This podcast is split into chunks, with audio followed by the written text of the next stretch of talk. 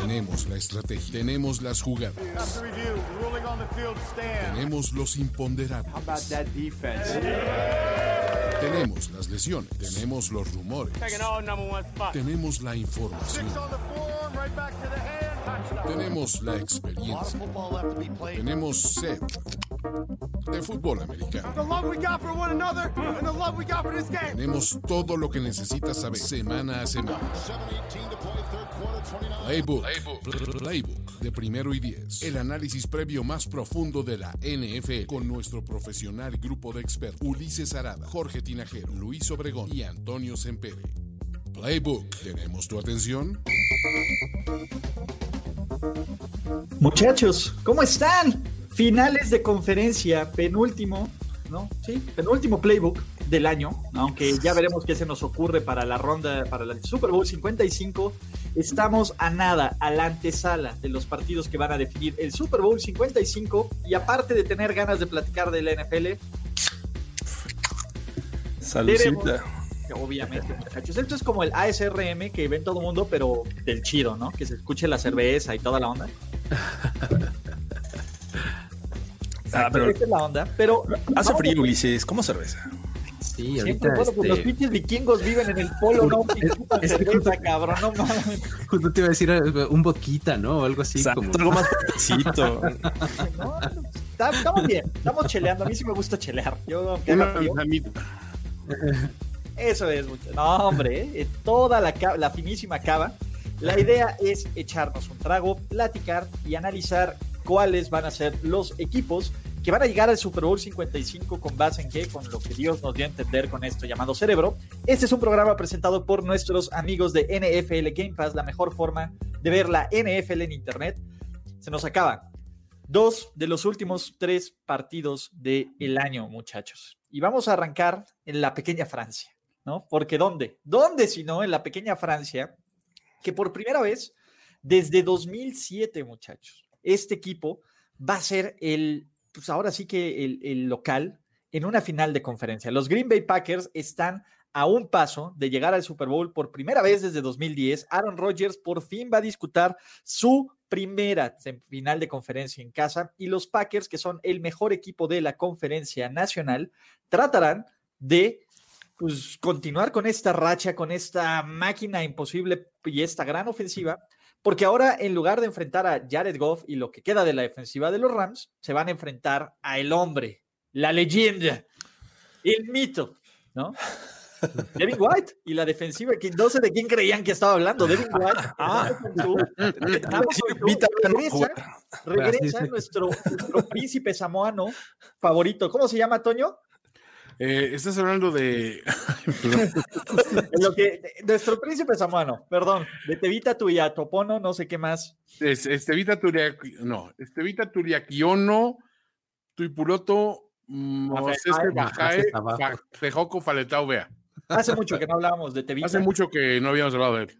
Exactamente, nuestro, nuestro, nuestro príncipe samoano y la mejor defensiva del, contra el tierra de la NFL, contra Aaron, Aaron y Aaron, ¿no? Y Devante, y una línea ofensiva que ha jugado bastante, bastante bien, en lo que las proyecciones cósmicas dicen ironías de la vida, porque dos enfrentamientos que tuvimos en la semana 6 los vamos a tener repetidos, pero en forma de finales de conferencia. Estos partidos fueron en Tampa Bay y Buffalo en la semana 6, ahora serán en Green Bay y en Kansas City. Así que, muchachos, vamos a arrancar. Vamos a arrancar con este juego y vamos a arrancar primero con la ofensiva de Green Bay, la mejor de toda la NFL. En, por pase, eh, por donde quieras, por efectividad, 80% de efectividad en zona roja. ¿De dónde adolece esta defensa? ¿Cuál es la clave para frenar a nuestros amigos de los Green Bay Packers? Yo creo que tienes que eh, jugar para escoger tu propio veneno. Eh, es como la fórmula a la que yo le apostaría. Tienes que ver, eh, pues como que elegir qué es lo que, que- a qué es lo que le vas a apostar. ¿No quieres neutralizar a, a, a Devante Adams? Eh, tal vez puede ser una apuesta. creo que a pesar de que todo, de todo lo que han hecho tipos como Marcus Valdez Scantling y este Allen Lazard y demás, creo creo sí que son un poco más inconstantes que los demás, el mismo Robert Tonian, ¿no?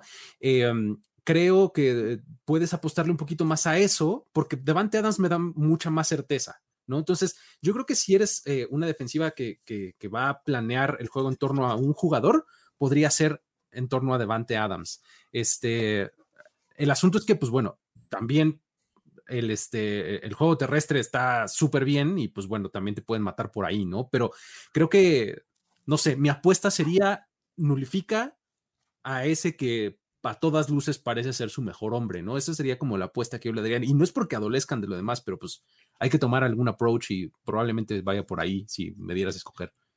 Y es que el tema eh, Davante Adams no se puede detener, o sea, es, es, muy complicado. Ya lo vimos la semana pasada contra un Jalen Ramsey, que es el, el, mejor cornerback de esta liga, y en las primeras dos yardas ya tenía como seis de separación. Entonces, es bien complicado detener a Davante Adams. Yo, yo siento que, y, y viendo el, el, juego justo en la semana seis cuando se enfrentaron estos dos equipos, ¿cuál fue la clave de esta defensiva de los Bucks? La presión sobre Aaron Rodgers. Me parece que estuvieron cargando con la defensiva secundaria y en especial con Devin White y con Lavonte David, que para mí dieron el, un partidazo en esa ocasión y eso eh, causó sacks, causó presión sobre Aaron Rodgers, lanzó mal. Eh, si, si, tú ves las primeras dos series ofensivas de este juego, dices, estos Packers van a arrasar, pero eh, la defensiva apretó, generó entregas de balón, un pick six, pudieron haber sido dos. Eh, y me parece que por ahí va este, eh, el accionar de esta defensiva. Va para lo mismo, presionar a los Rodgers, presionándolo por el centro de la línea que sabemos que ahí Damo con su es bastante bueno y esa vez lo hicieron enojar con un castigo y en dos jugadas, dos jugadas después aventó a Aaron Rodgers con todas sus fuerzas y este, consiguió el sack. Así es que creo que la clave es esa, presionar a Aaron Rodgers. Y ahí, bueno, vas, vas, Toño. Hay un problema ahí también de que yo veo y digo, ok, si esa fue la fórmula que funcionó la vez pasada y me Matt Lafleur va a decir, ah, bueno, sí, bueno, me la aplicaron el pedo. no pásale, pásale su, ¿no? ¿Qué te sirve? No veo ese escenario tan, tan, tan factible. Este, siento que más bien, a lo mejor yo lo que haría sería quitarle responsabilidad y peso específico, bueno, más bien, eh, presión a mi defensiva, anotando rápido y, o, sea, o sea, no, intentando, plantear el juego ofensivo por mi lado para obligar a que los otros te alcancen. O sea, no, dejar series ofensivas que se queden en goles de campo. O sea, ir por todo, porque hay una cuestión. Eh, Green Bay sí tiene a alguien imparable en Davante Adams. De ahí el siguiente escalón, si te fijas, es una baja sustancial. O sea, Valdez Cantling ha mejorado, pero no es maravilloso. Lazard lo ha hecho bien, pero no es maravilloso. Tony pues le cuesta trabajo arrancar, pero ahí va. Eh, aquí la otra bronca es que del otro lado Brady tiene, tiene a Godwin y tiene a Evans como herramientas y tiene aparte a dos alas cerradas que los dos son muy, muy, muy seguros. Entonces, si aprovechas que tú tienes en teoría más playmakers a la ofensiva y empiezas atacando, atacando, atacando, atacando y, y buscar, o sea, quemar todos los cartuchos que tienes con el que supuestamente es el coreback leyenda de la NFL, eh, a lo mejor también presiona a Rogers de decir, espérate, yo tengo que estar a la altura y tengo que empezar a arriesgar más. Arriesgar más con una defensiva complicada ya lo pones en una situación en ligera desventaja. O sea, no veo replicándose la misma fórmula del juego anterior. Y, yo creo que la clave aquí va a ser, ¿qué es lo que mejor hace Aaron Rodgers? El play action. ¿no? Eh, de nuevo, tiene 21 pases, incluyendo playoffs, en play action, el cabrón. De nuevo, una vez que, que te preocupas por lo que va a pasar en el backfield y te manda esta sonrisita de ya te chingué, ¿no? Porque esa es la sonrisita de ya te chingué de Aaron Rodgers, ¿no? Ahí es cuando están los problemas. Creo que Tampa Bay se tiene que enfocar en anular a este ataque terrestre, que aparte lo ha hecho bastante bien. Corrieron casi 180 yardas la semana pasada en contra de una defensa bastante, bastante capaz como la de los Rams, aunque obviamente con un Aaron tocado, etcétera. Yo creo que si los Saints, si los Bucks logran constantemente quitarle a Aaron Jones, quitarle a, a Dylan, quitarle a Jamal Williams y hacer que Rodgers lance y lance no tan rápido como a él le gusta, no tan cómodo, que tenga que estar viendo dónde estén Damo Kong Su y Shaq Barrett y Jason Pierre-Paul y que a veces venga el blitz de Devin White y que no sepa dónde, cómo cubrirlo, etcétera. Esa es la forma más efectiva. Haz a tu rival unidimensional, porque de nuevo Rogers es muy bueno, Pero los peores momentos que hemos visto de Aaron Rodgers es justamente en esta instancia de la ronda divisional, de, perdón, de la final de conferencia. Lo hemos visto, lleva dos, eh, tres juegos consecutivos con dos intercepciones. Obviamente cada partido es, es difícil cada, y cada escenario es complicado, pero Aaron Rodgers suele no jugar bien en estas instancias. No estoy diciendo que no lo vaya a hacer, pero hasta en sus temporadas de MVP se le complicó las finales de conferencia. Yo creo que por ahí tiene que ir la clave. Ahora quiero pasar a la otra pregunta, muchachos. Ya hablamos de cómo frenar esta ofensiva de, de, Aaron Rodgers. ¿Cómo frenas al ataque de los Tampa Bay Buccaneers que llevan ocho semanas consecutivas como visitantes sin que Tom Brady tire una intercepción, que llevan eh, desde la semana de descanso, solo han lanzado una entrega de balón, no han perdido, y que cada semana se ven mejor y que cada semana hay una variante diferente en este equipo, ¿no? Regresó Ronald Jones y fue un factor y eso que le anularon un acarreo de 44 yardas por un castigo. Antonio Brown funcionó hace dos semanas, no sabemos cuál va a ser su estatus para esta. Mike Evans aún no explota en este partido de playoffs, pero es una bomba constante para hacerlo. Eh, Chris Godwin, Leonard Fournette, que se ha convertido en, este válvula de escape, Cameron Braid, Gronk, que tampoco ha sido tampoco un factor. ¿Cómo demonios Green Bay le va a hacer para contener esta ofensiva de los Tampa Bay Buccaneers. Creo que el, libro se publicó hace ya varios años, ¿no? Este, de, cómo, de cómo puedes este, contener a, Tom Brady con, la famosa presión por el centro, ¿no? Eh, el asunto es que su línea ofensiva ha estado jugando también súper bien, ¿no? Entonces, eh, eso, es, creo yo, a lo que le tienen que apostar los Packers. creo que Brady bueno, ambos quarterbacks, tanto Brady como Rodgers, tienen, tienen esta, esta, característica de ser eh, bastante eficientes y bastante buenos leyendo las defensivas antes, de, eh, antes del centro y sabiendo perfectamente a dónde van a ir antes de que se centre el balón. Entonces, eh, um, no es que no hayan visto la carga, el esquema novedoso que vas a implementar para este, ponerles presión, pero creo que algo, algo por ahí tienen que inventar, algo tienen que hacer para que eh, no sea como tan, tan obvio con quién vas a cargar, eh, que, no, que, no necesariamente la carga tenga que ser por, con los Smiths, ¿no? De, por, los dos extremos, este, involucrar ahí a, tus linebackers de alguna manera, eh, probablemente el, corner blitz desde el slot, no sé, algo por el estilo para que no, no esté como Tom Brady, ¿no? Creo que ese es como el, el asunto, porque de ahí en fuera, efectivamente los playmakers son variados, este, numerosos, ¿no? Diferentes estilos. Eh, la verdad es que es, complicado si, si, no cierras la válvula de salida, ¿no? Que es Tom Brady.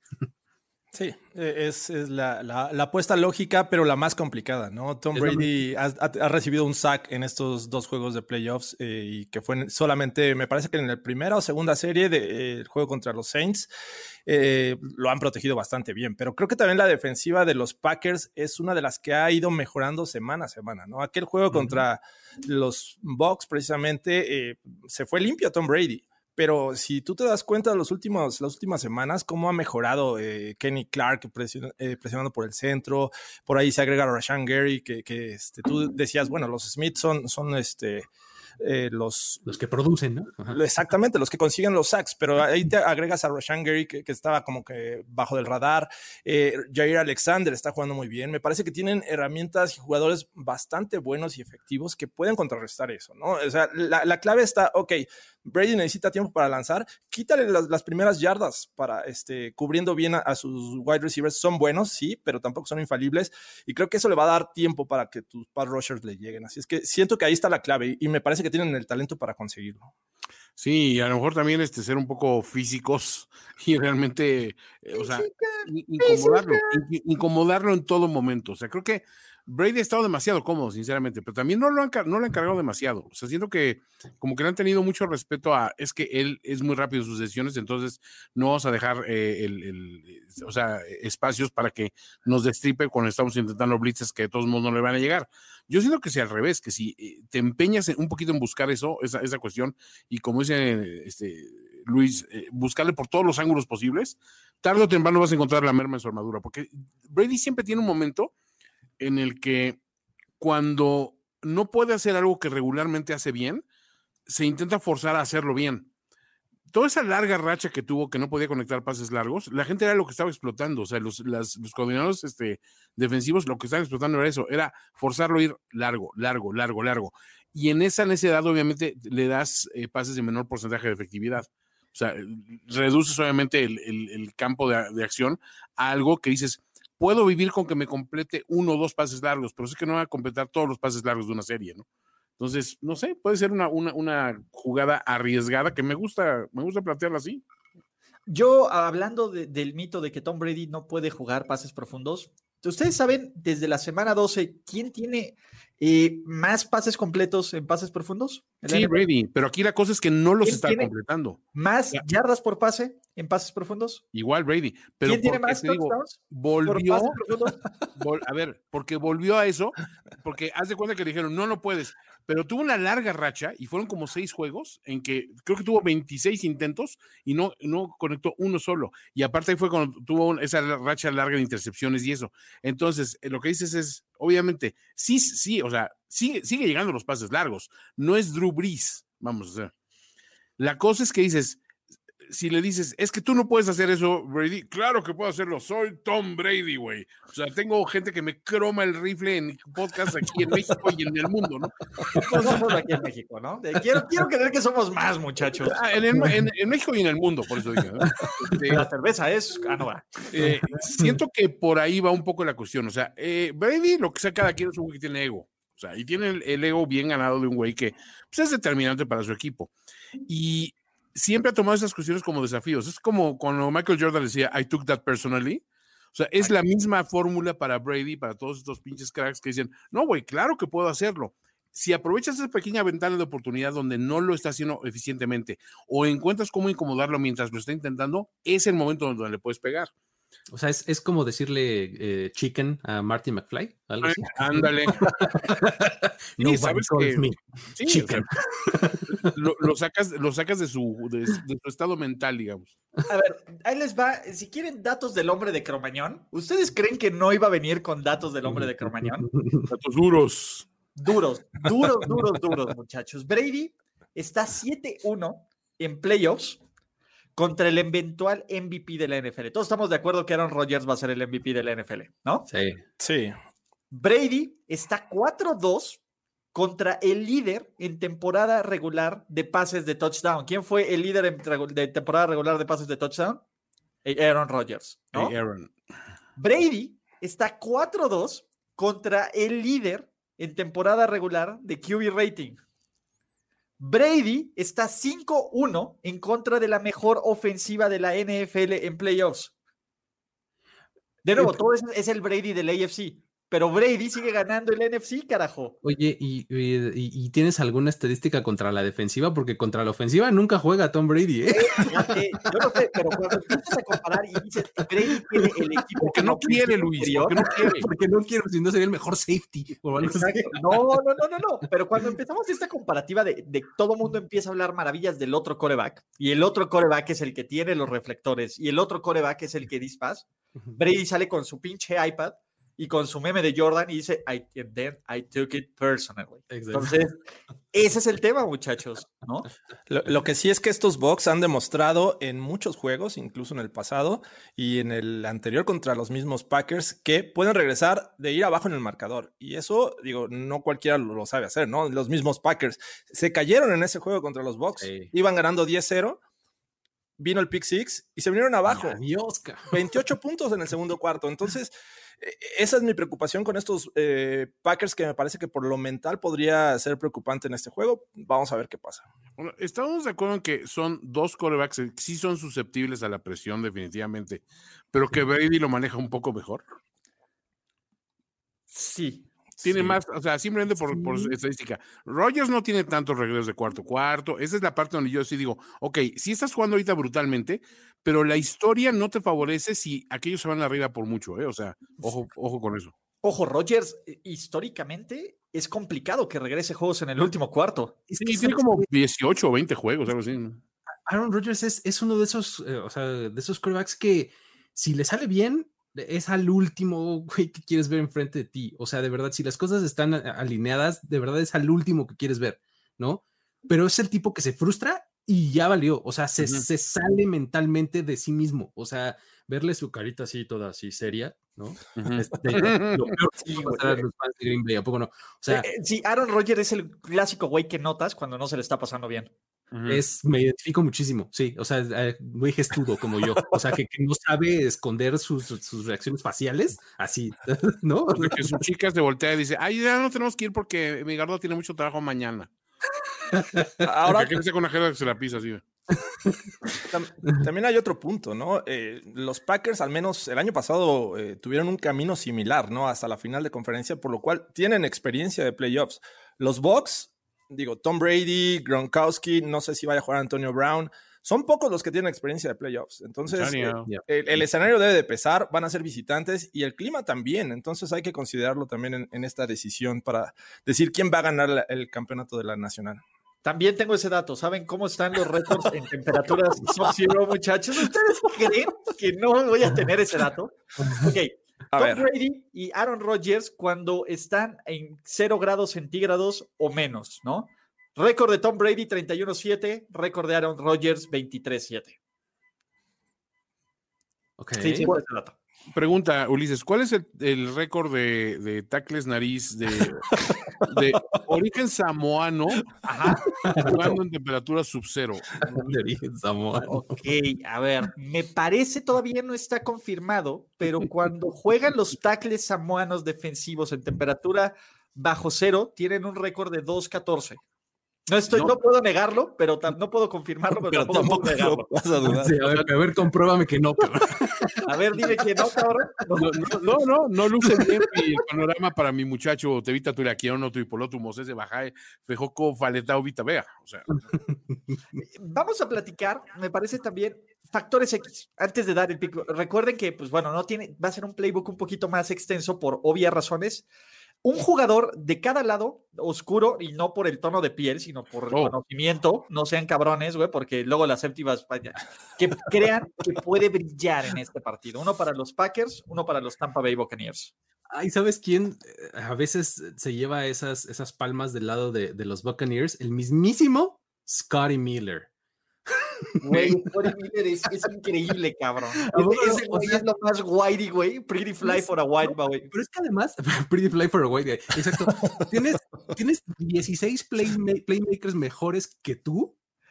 Y, o sea, mejor, que, mejor que, que Scotty Miller. Y él es el que acaba recibiendo el pase de 45 yardas, ¿no? Sí.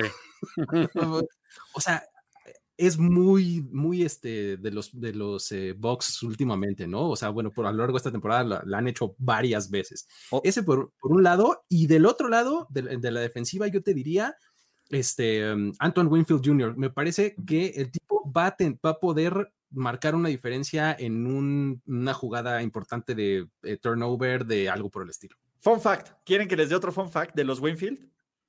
Aaron Rodgers tiene un récord de 0-1 cuando le lanzó intercepciones a un Winfield en la NFL. Le lanzó una intercepción a su papá en el 2009 y perdió el partido. O sea que Antoine Winfield es el, el, partido feo. Nomás jugó contra el papá y contra el hijo. Jugó contra el papá, güey. Fun fact de la NFL.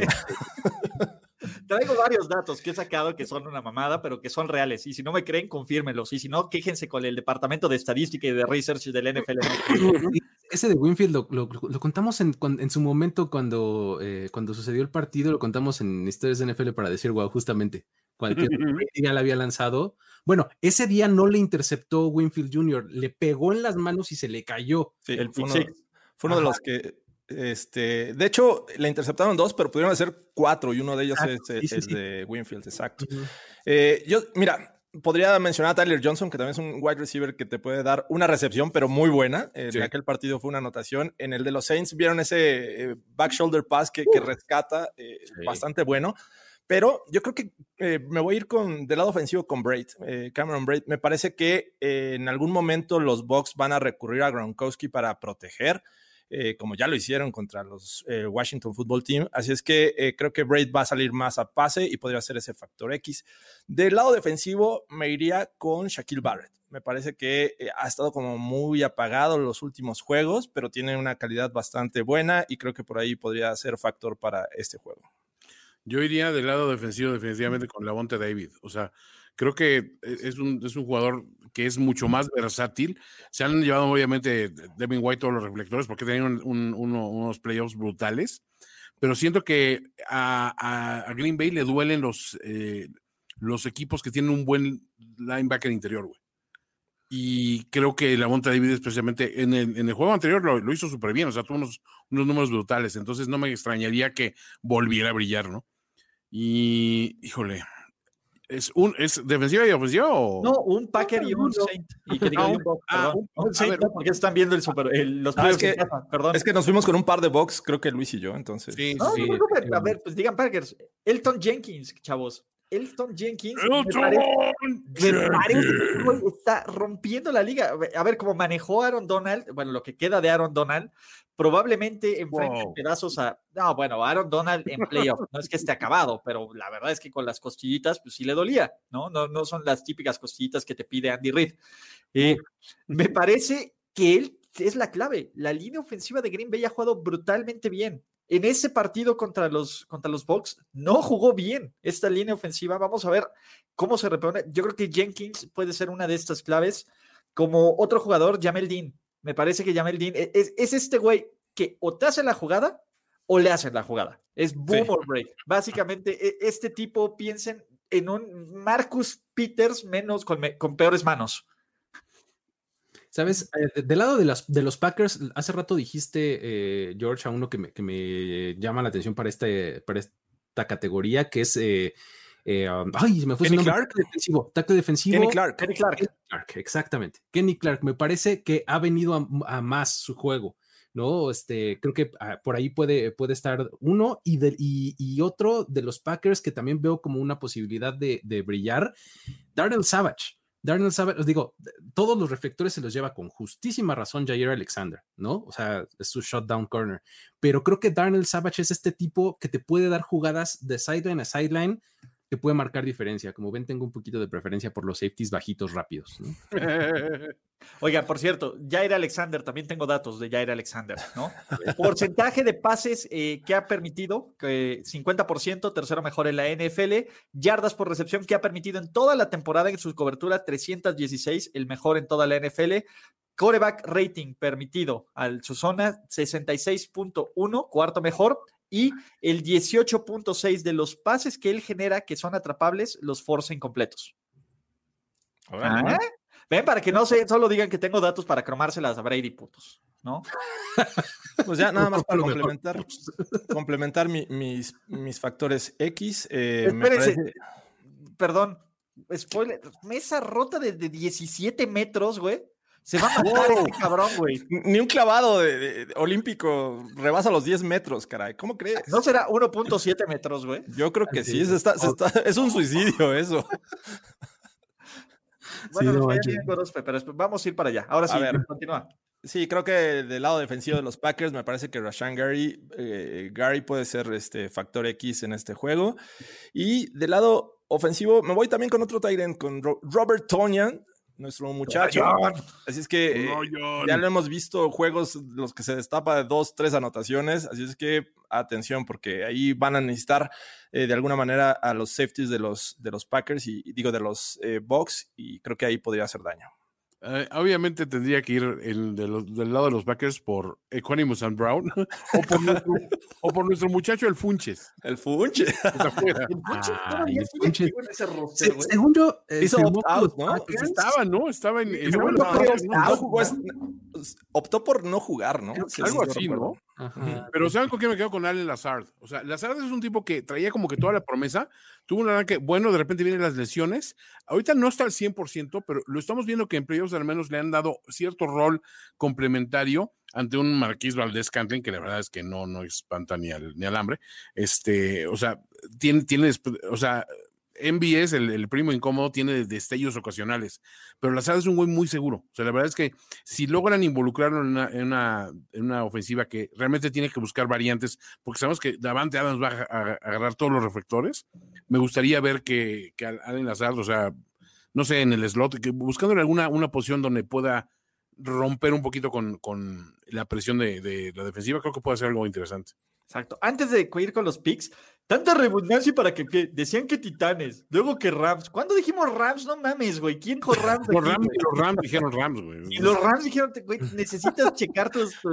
ni McVay. otros canales ves, pero. Ni McVay dijo Rams la semana pasada. Ni McVay, güey. McVay ya quiere correr a, Jared Goff. Entonces, muchachos, tiempo de la verdad. Por ahí de las, ¿qué serán? Eh, 5, 5 y cuarto de la tarde, hora de la Ciudad de México, el equipo que estará alzando el trofeo George Halas, que se le da al campeón de la conferencia nacional y que será el primer calificado al Super Bowl 55. ¿Será? Yo digo que ganan los Packers, los Green Bay Packers. Yo también voy con los Packers.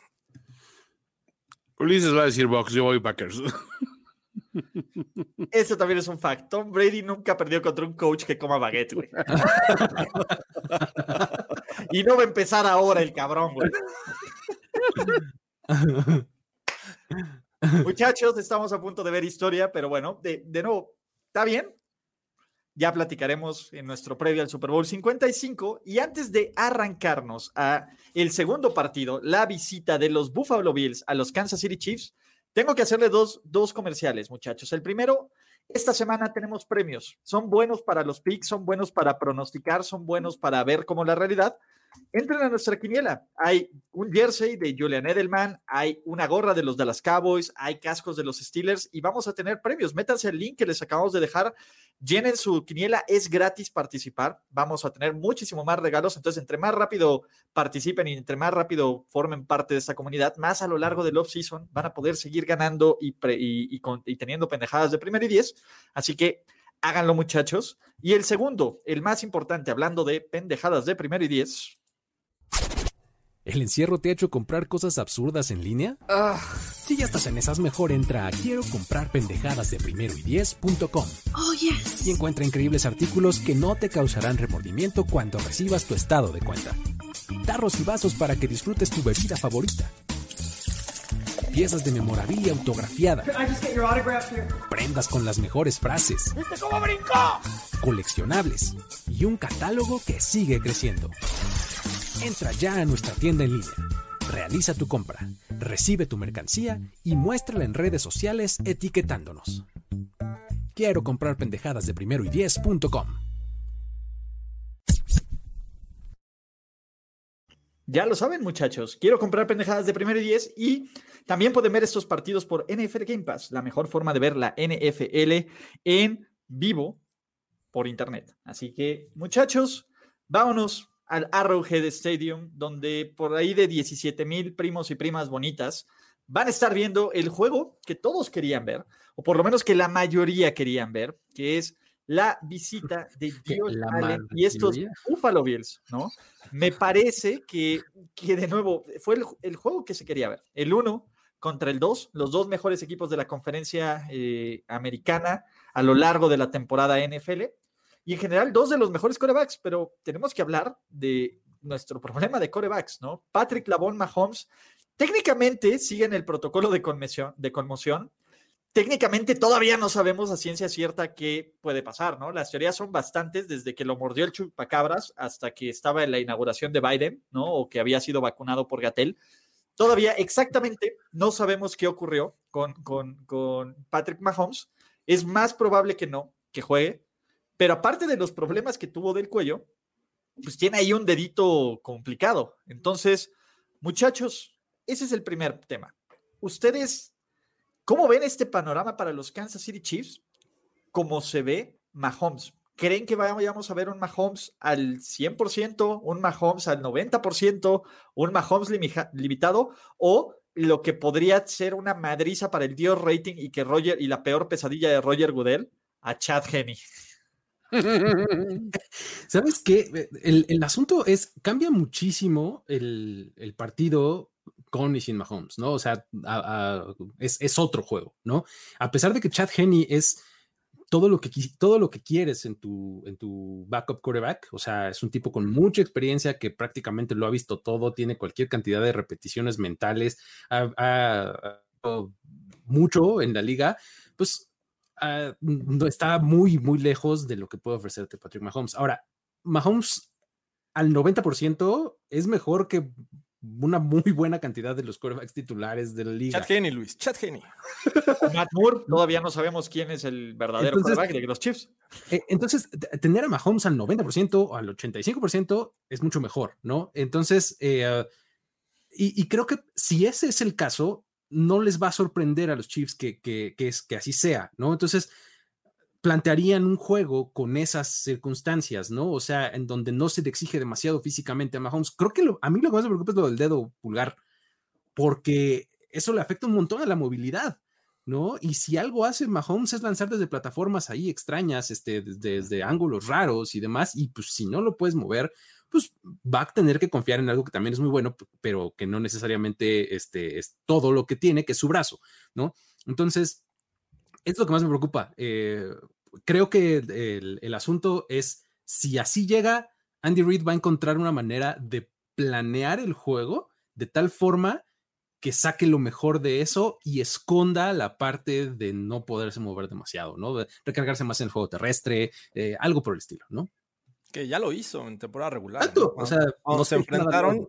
Clyde Edwards Hiller, que a, a mí también me preocupa, no sé si vaya a jugar, este, tuvo un partidazo en aquella ocasión, ¿no? Ujú. este, y eso se debe a que los Bills estaban muy, muy preocupados por el juego aéreo. De hecho, los linebackers, si ven esa repetición, están a 6, 7 yardas de- del balón, eh, lo cual dice que están listos para este, la cobertura, ¿no? Y por eso el juego terrestre tuvo mucho éxito esa, esa noche este, en Búfalo, que fue un juego pasado por agua y estaba lloviendo, estuvo medio, no estaba listo para un, un- una- un buen ataque aéreo. Sin embargo, bueno, se, se dio y creo que los, los Chiefs fueron efectivos y con lo poco que mostró Mahomes, ¿no? Eh, hay que decirlo, fue poco exigido, sí lo llegaron a presionar, pero el tipo por piernas eh, corre. Entonces, eh, eso es lo que más, más me preocupa, como ya lo dijo Luis. Eh, sufrió dos lesiones, la de la cabeza posiblemente te haga jugar o no, y si juegas, no sé a qué nivel, porque el del pie creo que sí preocupa más. Cuando se plantaba para lanzar el pase, empezó a lanzar mal. Y eso este, hay que considerarlo, ¿no? Yo no sé eh, en qué condiciones vaya a jugar, porque creo, yo, yo sí creo que va, a jugar. O sea, el tipo ya está desde hoy in- intentando ahí hacer algunos drills eh, este, en el entrenamiento, así es que yo siento que va a jugar. Pero eso lo pueden aprovechar los, la defensiva de los Bills para ser más agresivos, porque en el primer juego no lo fueron. Fueron muy cautelosos, esperando los pases, y aún así se los estuvo completando con Kelsey con dos anotaciones, eh, Tyreek Hill, y bueno, finalmente eh, ganaron los Chiefs. Así es que yo esperaría más agresividad del lado de los Bills. Sí, si recordamos cómo le ganaron Raiders a, a- a los Chiefs, fue con agresividad, precisamente. O sea, saliera a, romper madres, porque saben que son vulnerables a los pases largos, a la jugada grande.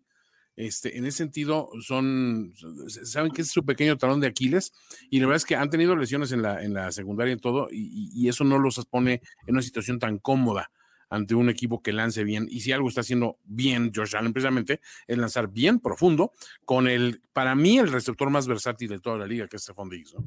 Entonces, creo que definitivamente van a tener que encontrar una, una fórmula de decir, eh, eh, pongan todas las veladoras del mundo porque Patrick Mahomes tiene que estar. O sea, yo no veo este juego ganable con Chad Henne, así, de ese calibre está. Entonces, le mete mucho más presión a decir, sí, va a jugar, que Patrick Mahomes va a saber también, porque tampoco nos vimos, o sea, creo que en los últimos 10 juegos del año, vamos vamos a poner la mitad, es más, vamos a poner los últimos 6 juegos del año, menos.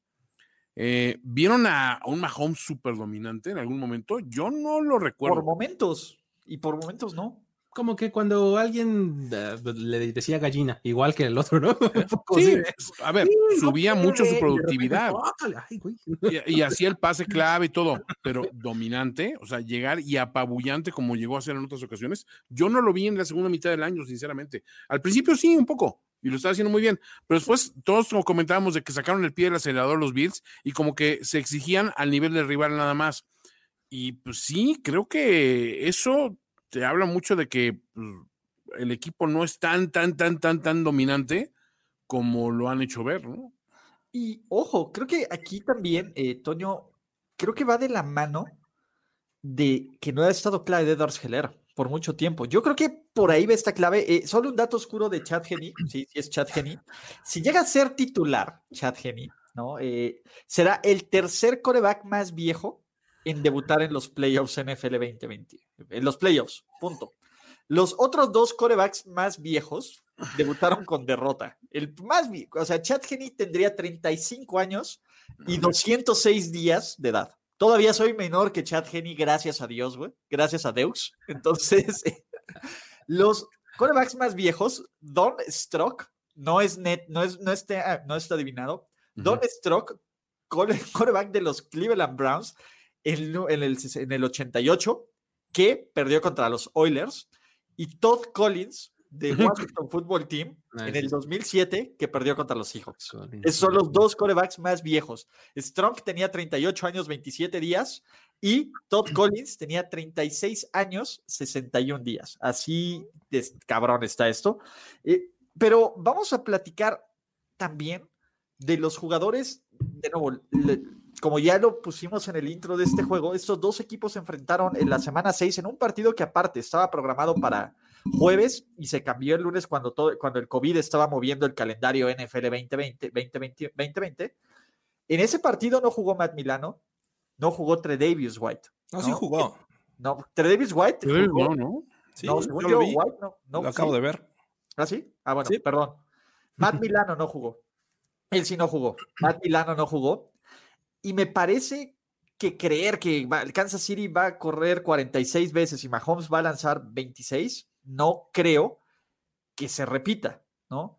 ¿Qué tiene que hacer Buffalo para evitar que este juego se le salga de control, pensando que Patrick Mahomes va a estar bien? Porque creo que es lo que todos creemos, ¿no? Que por lo menos va a estar en un 80-85% de sus capacidades, que es el 170% del coreback promedio.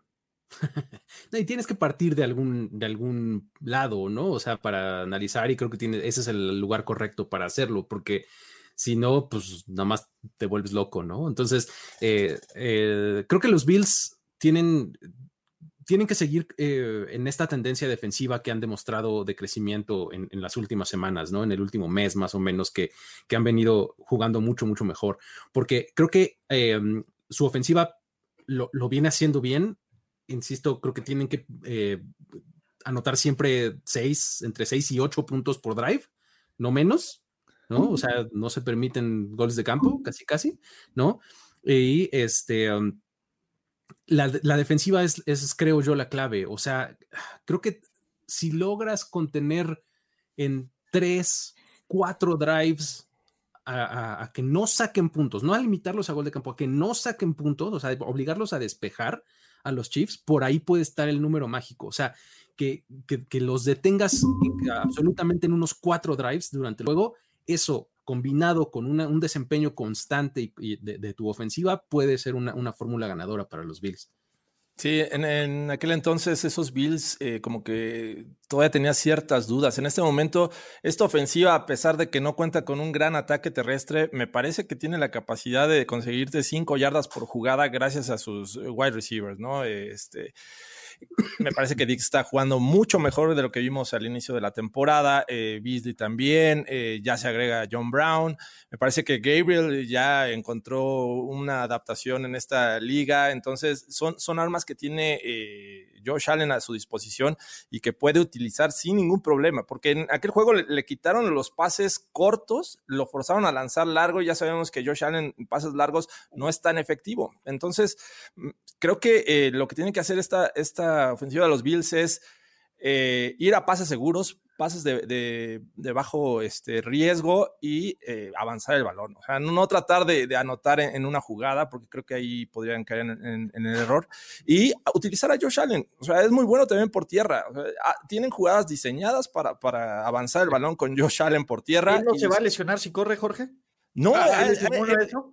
Mira, genética, no, bueno. no, que la, no, bueno, pero esa sí estuvo tremenda. Frenológicamente hablando. la frenología? No vamos a meter en esos temas ahorita. No, no, e, esto es NFL, muchachos. Así es que yo siento que sale, usan muy bien su línea ofensiva para salir de trampa y crear este, jugadas por tierra. Así es que yo siento que estos Bills van a responder a cada ofensiva de los Chiefs con puntos. Eh, yo lo que creo es que tienes razón, creo que Allen es un poco la clave en esa situación para los Bills, porque tuvo muy buenas jugadas donde amaga que va a correr, o sea, como casi primera opción, y en ese momento lanzaba el pase. Y eso puede sacar mucho de la ecuación a el hombre más fuerte que tienen en, los profundos, este, eh, los Chiefs, que es Sorensen, ¿no? Definitivamente. O sea, que, no. O sea, Danielito. Danielito, o sea, Danielito y Madaleno. O sea, creo que para mí es, un jugador clave porque sí, o sea, es, este, de ahí, o sea, el siguiente bajón con los con los coros, sobre todo con, con, con son Rashad y Bashad, este, con eh, Rashad Brillat que está lesionado y que está lesionado. A, ellos realmente fueron como que el pinche pan toda la, la, campaña. O sea, digo, a ver, este, Derek Carr los hizo mierda esos dos. Entonces creo que sí sería una, una cuestión de, decir, si Josh Allen es tan bueno corriendo y no se lesiona porque Jorge Tinajero ya me dio el, el, el, lóbulo occipital con un caliper y dijo, no le pasa nada. Tiene mi bendición, Antonio. Tiene tu bendición, vamos a decirlo así. ¿no? Él se ha ido al mar, ¿no? Por ahí dice. Sí, digamos. Conoce la nieve. Conoce la nieve, ha ido al mar. Ha ido al mar. Ha ido al mar, este, no sé. No baja a la playa con toalla. O sea, los ojos de Marta y Gareda, básicamente. no puedes ir, güey. Salud, salud. No puedo ya. Adiós. ese es mi diagnóstico.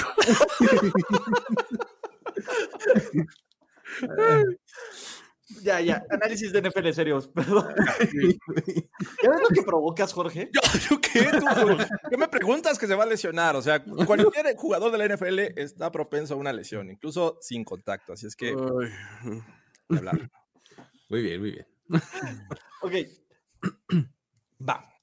¿Qué tienen que hacer los Chiefs para frenar a los Buffalo Bills?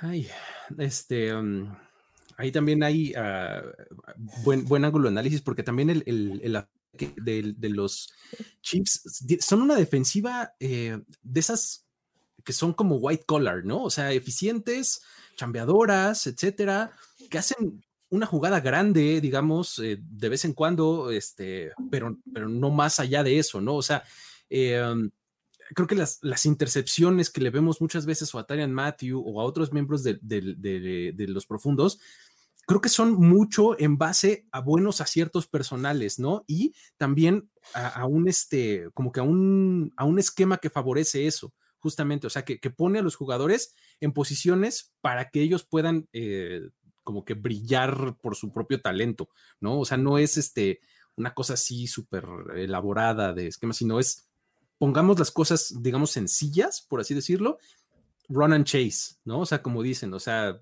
localizas el balón vas y lo vas por él, ¿no? Eh, más o menos en eso, en eso está sentada esa defensiva y, les ha salido bien, o sea, creo que sin este, sin tener, eh, insisto, grandes estrellas ni nada, creo que lo han hecho de manera eficiente y ahora contra, esto, contra estos Bills que, que tienen gran diversidad de receptores también, porque son, son son diferentes los estilos de cada uno de ellos. Oh. Creo que sí harían muy bien en, este, en tener eh, controlado a Dix, ¿no? Deben de empezar por ahí. Y de ahí, si Taylor Gabriel o, no sé, John Brown o algo así. O sea, creo que tendrías que apostarle. también juega. Sí, a lo que me refiero es, si alguno de ellos te hace la jugada grande, importante, constante y demás, pues bueno, ya está un poco más fuera de tu control, pero si te concentras en hacer tu game plan en torno a Diggs, es menos probable que los otros se puedan echar el equipo al hombro, a eso me refiero, ¿no? Sí. Sí, e, esta defensiva de los Chiefs y este, desde la llegada de Españolo es, es una unidad que se basa en estrategia, no tanto, si tú lo ves semana a semana, siempre te muestran algo distinto, se adaptan a lo que van a enfrentar. Entonces, eh, me parece que eh, a pesar, como dice Luis, no están plagados de, jugadores estrella, porque digo, Chris Jones es bastante bueno y este, Matthew de repente sorprende, de repente es linebacker, de repente es safety y lo vemos, o causando este, tacleadas detrás de, la línea de golpeo. Eh, eh, me parece que la estrategia cobra, cobra, más peso en esta unidad, ¿no? Entonces, eh, la ocasión pasada vimos cargando con, con eh, defensivos secundarios a Josh Allen, que me parece que es la mejor opción, ¿no? Si tú cargas a, Josh Allen con un linebacker, lo único que va a hacer es corretearlo y lanzar el movimiento que lo hace bastante bien. Si pones un, cornerback, un safety a, este, blitzear a Josh Allen, me parece que puede ser más efectivo. Entonces, creo que vamos a ver algo similar sin, ser espectaculares, pero que van a ocasionar ciertos errores, pases incompletos, pases mal lanzados. Entonces, con eso creo que los Chiefs están del otro lado, ¿no? Eh, siento que esa es una buena estrategia para continuar haciéndolo y de vez en cuando engañarlo, o sea, mandar un, un blitz para que justo donde sabes que va a lanzar, porque ya sabemos que Beasley da tres, cuatro pasos y se frena, o dependiendo si lo están cubriendo del de lado externo o interno, él se va hacia el lado contrario y tienes ahí las yardas. Entonces creo que eh, con el Sun Blitz también van a estar eh, jugando con la mente de Josh Allen, así es que de esa manera creo que pueden ser efectivos. Y yo creo que Jorge dio en el clavo. Me parece que eh, la clave está en la secundaria y sobre todo en los safeties de los Kansas City Chiefs, que en temporada regular son unos y en playoffs parece que son la versión legendaria de estos Pokémon. No mamen, güey. Eh, de nuevo, lo, lo, tengo que volver a ver, porque pinche Daniel Sorensen está donde están las jugadas, bien o mal, llegando tarde, llegando con el casco, llegando lo que sea, estás. Y Tyron Matthew, desde el Super Bowl en todo este playoff run que tienen los Kansas City Chiefs, desde que están en él, el güey hace tacleadas atrás de la línea de golpeo, intercepta, desvía pases, taclea, genera, genera, este güey es el corazón de este equipo, ¿no? Me parece sobrevalorado, sí, hasta que llega a playoffs, ¿no? E, esta clase de, de, de safeties que tienen los Chiefs, junto con Chris Jones, junto con Frank Clark, creo que son cuatro jugadores de la defensiva que pueden salir en su mejor momento y cambiar el partido y que cuando no están bien, se nota. Ahora, creo que van a enfrentar eh, Patrick Mahomes y Josh Allen, por lo menos en este año, son más eh, parecidos de lo que parecen, los mismos, de lo que, de lo que uno pensaría, ¿no? Y de lo que uno vería eh, al, al, examen de la vista. Porque tiene la misma cantidad de juegos de más de 300 yardas, los dos, con 10. Tiene la misma cantidad de juegos con pases de, de 3 o más touchdowns, con 6. Tiene la misma cantidad de juegos con más de 100, de 100 puntos de QB rating, con 10. Tiene la misma cantidad de juegos con más de 400 yardas esta temporada, con 2. Los güeyes, de nuevo, y hasta en el estilo de lanzar y en la clase de pases que pocos hacen, los cruzados, los pases a las bandas, incluso, a ver, Josh Allen ya lanzó cruzado, pero como no fue el primero en hacerlo, eh, pues no, no, no se lo aplaudimos tanto me parece que son. Mahomes tampoco fue el primero. ¿Eh? Bueno, ya existía Brett Favre antes, muchachos. Sí, pero bueno, el primero la era, la era moderna. Solo le falta lanzar un pase de zurda, ¿no? Para que ya nos volvamos locos. Y Brett Favre también lo hacía, pero. Pero Brett Favre dijo que iban a que, que votaran por Trump, entonces está cancelado. Así que. Eh, y ya tenemos una, una, vicepresidenta, bueno, no nosotros, pero en el, el, el, USA ya, ya tiene diversidad en la, eh, en, la en la Casa Blanca, entonces deal with it, motherfuckers. Sí, un, día, va a haber una empleada en primero y diez, vas a ver. ¿Perdón? un, día, va a haber una mujer empleada en primero y diez. No solo una empleada, alta ejecutiva, top, top, top ranked. Eso es lo que esperamos, Toño. Hay, hay que desarrollar pipeline. Yo siempre he dicho eso. No empiezas de arriba para abajo, empiezas de Lane Pipeline. Pero a mí me late que las defensivas van a salir a dominar este partido. No sé por qué tengo ese, aunque sea, me parece, sobre todo la defensiva de Búfalo. Creo que Búfalo está sano. Creo que Búfalo tiene las piezas clave sobre la secundaria, ¿no? Poyer, Mika Hyde, Tredavious White, Johnson, ¿no? Eh, Tremaine Edmonds está jugando out of ¿no? Y Josh Norman. Josh Norman, agua, cuidado, cuidado, cuiden esos odeles que, que, no vayan a aventarle cascazos, ¿no? Casco a casco. Pero me, me parece que este juego también es bastante cerrado, ¿no? ¿Quiénes son sus factores X? Uno de los Buffalo Bills, uno de los Kansas City Chiefs. Yo te diría de, fíjate, de Buffalo, creo que me voy a ir por Devin Singletary. Creo que Devin Singletary puede ser ese jugador que no te esperas como si eres los Chiefs, que te vaya a, causar daño. Y en un planteamiento interesante ahí de, de, Brian Dable este, para, la ofensiva, eh, puede hacerlo parte importante, ¿no? Creo que eh, Singletary es el tipo de, jugador que es bastante versátil tanto como para correr como para eh, atrapar pases desde el backfield. Entonces, creo que puede, puede tener ahí alguna oportunidad tanto inesperada, ¿no? O sea, porque estarías esperando un poco más de juego aéreo y receptores y demás, y, Singletary puede, puede salir ahí con algo que decir.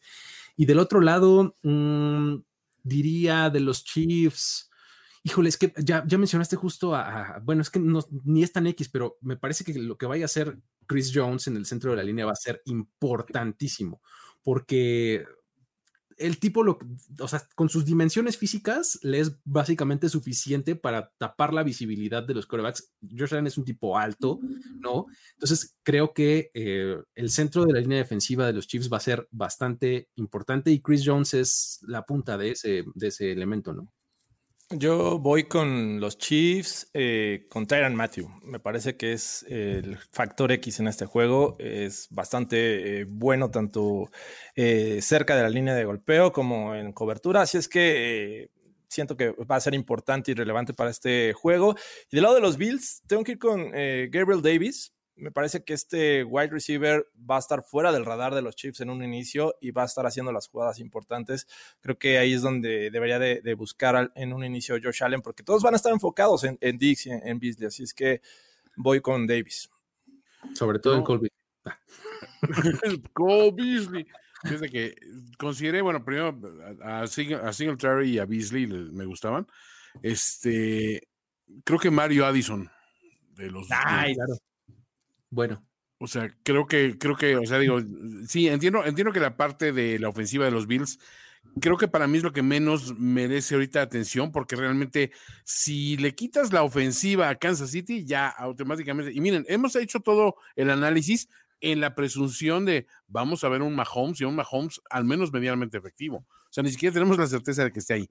Pero sea cual sea el resultado, creo que recae en la defensiva de los Bills y creo que Addison realmente puede ser el, tipo que le puede poner las peras a 20 a, un Mahomes, afectado de su movilidad también.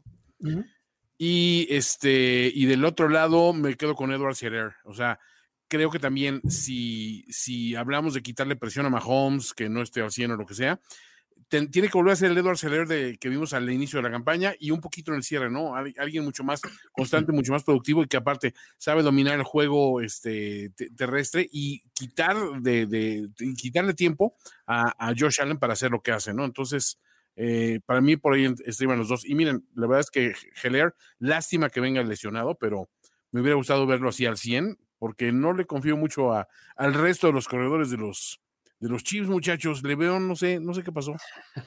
¿Saben cuál es el tema? Y ojo, Le'Veon Bell y Antonio Brown están en una final de conferencia. Por Antonio. límpiense, sus lágrimas con esa toalla terrible y sigan agitando, ¿no? Eh, pero, muchachos, dos puntos. La carretera interestatal llamada Mike Remmers. A mí me interesa me estresa que salga el partido de Mike Remmers que ya conocemos, que ya hemos visto en playoffs, que ya hemos visto en estas instancias. Póngale va a ser la clave para que literalmente no lleguen directo a, Mahomes o a Matt Moore slash, este, ¿cómo se llama? Chad, e, e, Ese sería el punto. Y del otro lado, me encanta Jerry Hughes. Jerry Hughes es alguien que ha tenido unos playoffs devastadores y que no estamos hablando lo suficiente de él. Eh, el tipo está presionando bien al coreback, el tipo es buenísimo en contención de juego terrestre y creo que puede ser la diferencia en un equipo de Búfalo que, ojo, tiene un Ed Oliver, tiene un Tremaine Edmonds, tiene un Matt Milano, tal, pero Hughes constantemente y sobre todo desde el final de la temporada para acá ha hecho las eh, siguientes jugadas, ¿no? Por aquí nos dicen que el doctor López Gatel ya dio de alta a Patrick Mahomes, entonces todo está bien. Uh.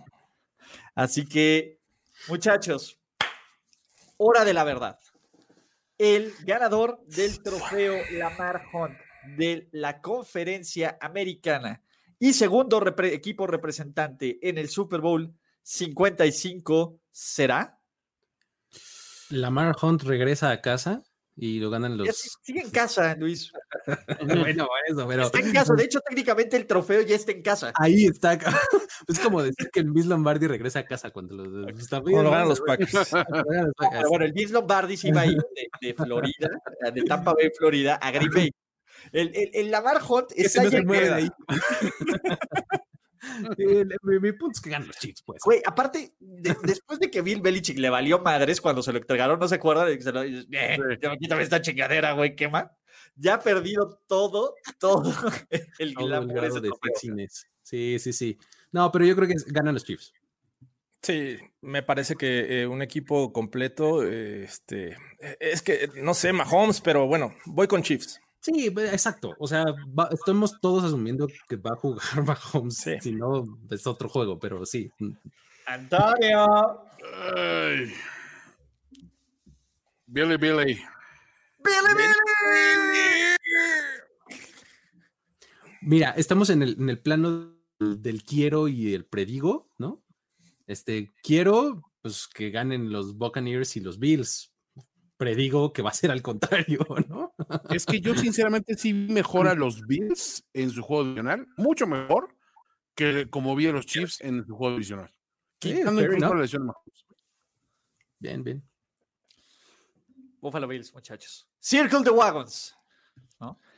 Me parece que eh, ese equipo tiene algo especial. Tiene no, no solo sus fans, güey, que se avientan en llamas a las mesas, pero en general me parece que poco a poco ha ido como siéndose más como cuajando. Pero ya lo platicaremos. Recuerden que todavía quedan historias para decir, wow, préstame un argumento, cuarto y pulgadas. Estamos en tiempo extra y probablemente estamos a casi nada porque vamos a hacer un live watching de las finales de conferencia en este primero y diez, ¿no? Vamos a tener cámaras ocultas, no ocultas, este... ¡Ah, caray! no, no, vamos a tener cámaras en distintos lugares de, de primero y diez, entonces acompáñenos, muchachos, acompáñenos esto. Y de nuevo, si eso pasa, Carlos Gorospe dijo 17 metros, cabrón, no va a sobrevivir, cabrón. No, no, no, no, no, le creo. 17 metros jamás. Y Luis Miguel, cabrón, cuando se aventó, güey, en el video del incondicional, güey, se aventó 17 metros, que no mames, güey, son 10 metros la plataforma de, de clavados, güey. Entonces, es que el 17 es número icónico de Josh Allen y demás. O sea, por eso dijo 17 seguro. 1.7, güey, que no mames. Cuando conoció al cabo, ¿qué era? Al, cadete Tello. ¿Por qué lo Tello. ¿Qué te olvidabas de él? ¿Por qué, Jorge? Me, me quitaron Luis Miguel hace el año pasado. Kamala Harris, Jorge. Y es una nueva época. Ya felicidades, felicidades. Bienvenida. Bienvenida, dice. Bienvenida sea a esta nueva etapa en, su vida política. Pues venga, y tenemos una enorme programación en primer y diez. Juan Antonio Sempere, Luis Obregón, Jorge Tinajer O. Ha sido un placer espectacular. Esto es Playbook, presentado por nuestros amigos de NFL Game Pass. Dice Patrick Mahomes que Antonio está bien guapo, ¿no? Obviamente, no, no, lo tiene que decir un MVP del Super Bowl. Antonio Brown. Antonio, no lo sé. Pero muchachos, gracias a todos los que se conectan, los que se suscriben a este canal, los que nos siguen ayudando a pues, seguir creciendo en este, en este mundo del YouTube. También estamos en Twitter, estamos en eh, Facebook, Twitter, Instagram, primero10.com. Si aún no participan por los premios que vamos a tener, échenle ganas, ¿no? Hay muchas cosas, mucha información que leer. ¿Algo más que se me olvide? no. Patreon. Patreon, patreon.com, diagonal primero y diez. Ahí échenle un dolarcito al mes. No estaría nada mal, ¿no?